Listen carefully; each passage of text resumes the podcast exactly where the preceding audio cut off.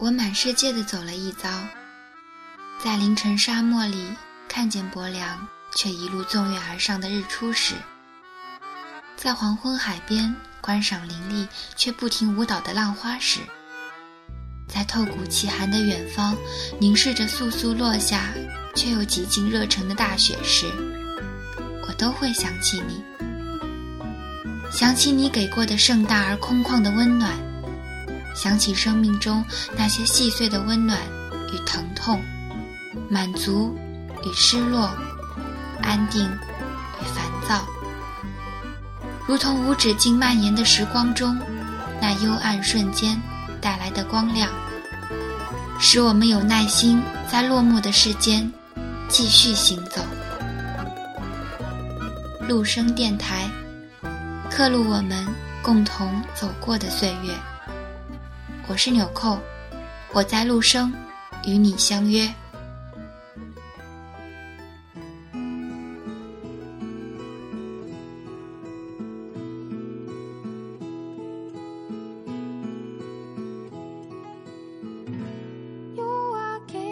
亲爱的听众朋友，大家好，这里是陆生电台，我是主播 Kingsley。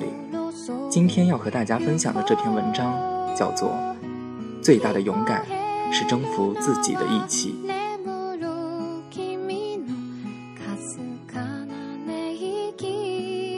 听过一个具有传奇色彩的学长的故事，说起来那是一桩微不足道的小事儿。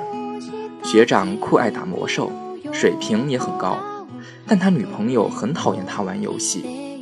有次他正在打魔兽时，女朋友叫他逛街，他目不转睛地看着屏幕说：“行。”三分钟就好。过了三分钟，女朋友问他：“好了没有？”他说：“快了，马上就好。”女朋友走到他旁边，抱着他的肩膀，说：“那我看着你打好不好？”他说：“嗯，宝贝儿真乖。”女朋友笑着说：“哈哈，是吗？”然后趁他不备，一把按掉插线板的电源。他正在全神贯注地盯着屏幕时。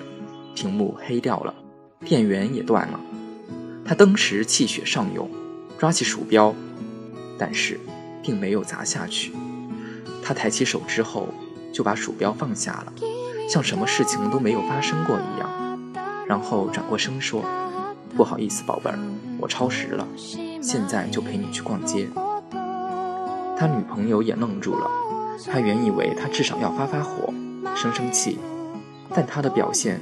就好像刚才是自己正常关机一样，若无其事，甚至连一句“我靠”都没有说。后来女朋友跟别人讲起此事，这段故事就流传开了。再后来，我认识了这位学长。有一次一起吃饭，我问起这段事儿，我说：“很好奇你当时为什么一点火都没发。”他说：“你觉得女朋友重要还是魔兽重要？”我说：“当然是女朋友重要。”他说：“那就是了。”我说：“三分钟结束，到了三分钟还没结束，他来把电源断掉，又有什么错呢？既然他没错，我干嘛要发火？”我见过好多酷爱玩游戏的人，但能做到这种地步的只此一例。有句话说：“牌品即人品，或者酒品即人品。”这些话实在很有道理。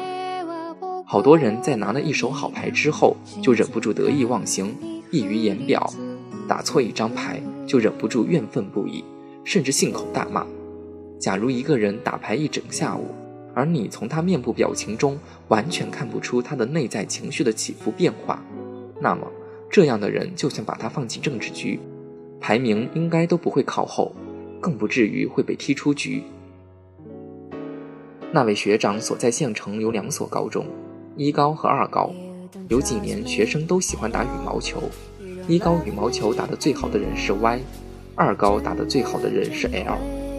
他们都能把自己学校的其他人比下去一大截，也因此觉得自己是整个县城里羽毛球打得最好的人，不把对方放在眼里。于是就有人撮合他们俩打一场比赛。到了比赛那天，Y 来到赛场。发现 L 居然是穿着牛仔裤和拖鞋过来打比赛的。第一局前八个球，Y 打出了八比零，第八个球之后，L 撑不住了，从书包里拿出短裤和运动鞋换上。换上之后，L 还是打不过 Y。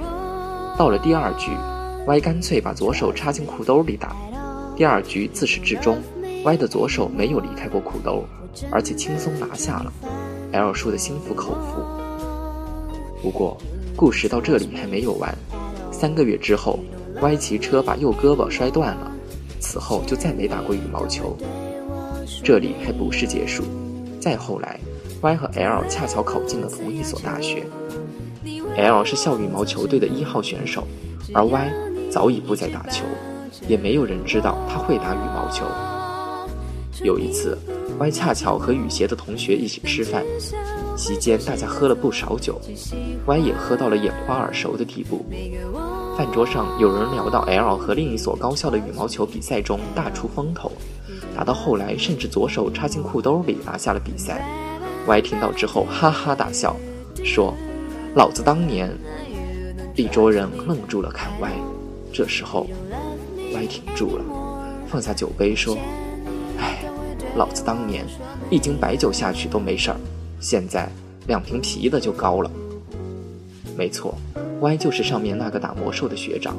而我想说的是，若想了解一个人，不要看他心平气和的时候，不要看他彬彬有礼的时候，不要看他容止安详的时候，而要看他困顿窘迫的时候。看他劳碌倦怠的时候，看他寂寞伤感的时候，看他意气风发的时候，看他怨怒沸腾的时候，越是在这些时候，越容易清晰地认识这个人。一个人最大的勇敢，不是打败、征服别人，而是打败、征服自己的义气。一个人在言辞激昂的时候，能截然打住。在一气慷慨的时候，能翁然收住；在怒气沸腾的时候，能阔然消住。这种人，不想成为传奇都不行。这里是陆生电台，我是 Kingsley，咱们下期节目再见。以前你都会对我说没